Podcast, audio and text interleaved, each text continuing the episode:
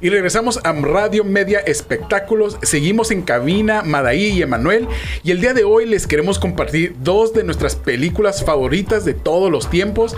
Nos fascina y espero, esperamos que se den el tiempo de ver estas películas. A ver, Madaí, ¿cuál es tu primer película que te fascina? Ey, gracias, Emma. Oye, bueno, en el número 2 yo puse la película Limitless, película en español que se llama Sin Límites, estrenada en el 2011, es una película de género suspenso y acción, interpretada por Bradley Cooper, es un escritor que se enfrenta al desempleo, al rechazo de su novia y está convencido de que no tiene futuro. La situación cambia cuando un amigo le presenta MDT, una píldora que mejora las habilidades mentales. Honestamente, amo esta película, creo que la puedo ver una y otra vez y me sigue resultando súper interesante. No tiene desperdicio ni un minuto.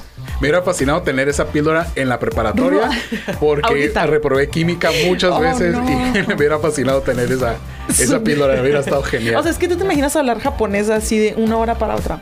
Oh, sí, estaría genial eso. No, no, no, claro, nos tienta demasiado.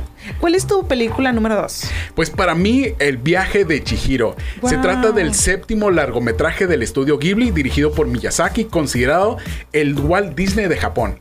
El filme cuenta una historia de una niña de 10 años llamada Chihiro, quien durante una mudanza se, se ve atrapada en un mundo mágico y sobrenatural, teniendo como una misión buscar su libertad y la de sus padres y así poder regresar a su mundo. La verdad, me fascinó esa. No sé si lo has tocado verlo. Sí, claro, es una gran película.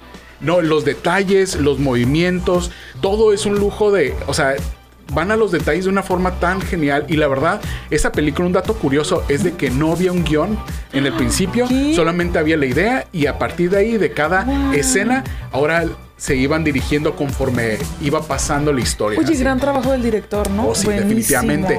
Y ahora, ¿cuál sería tu película favorita de todos los tiempos? En mi primer lugar, sin duda, está la película Flit o Mi primer amor en español. Es una película lanzada en el 2010 y es un romance contada a dos voces. La primera vez que Julie Baker vio a Bryce Lasky, se enamoró. La primera vez que Bryce la vio, corrió. Este es más o menos el patrón de estos dos vecinos hasta que en octavo grado, cuando Julie Um, se, empieza a dar cuenta de que Bryce no es lo que pensaba, eh, Bryce empieza a ver que Julie es bastante sorprendente. Nunca lo veo. ¿No, no, no, definitivamente que no. ¿Hace cuánto fue? Ajá, es en el 2010, pero estaba, está um, eh, ambientada en los 60s. Es una súper película llena de un chorro de lecciones de vida. Pareciera una película infantil al principio porque es de niños, pero no, es una película. Um, cualquier persona puede disfrutarla. En serio, en serio, véanla, no se van a arrepentir. Wow, definitivamente. No, lo voy, lo voy a checar. Súper. Oye, ¿cuál es tu película estelar? Mi película estelar es la trilogía del Señor de los Anillos. Este filme cuenta el viaje del protagonista principal Frodo Bolsón, hobbit de la comarca, para destruir el anillo único y la y consiguiente la guerra que provocará el enemigo para recuperarlo, ya que es la principal fuente de poder de su creador, el señor oscuro Sauron. La verdad, eh, para mí yo puedo estar viendo esa película una y otra, toda la trilogía y luego hay una versión extendida.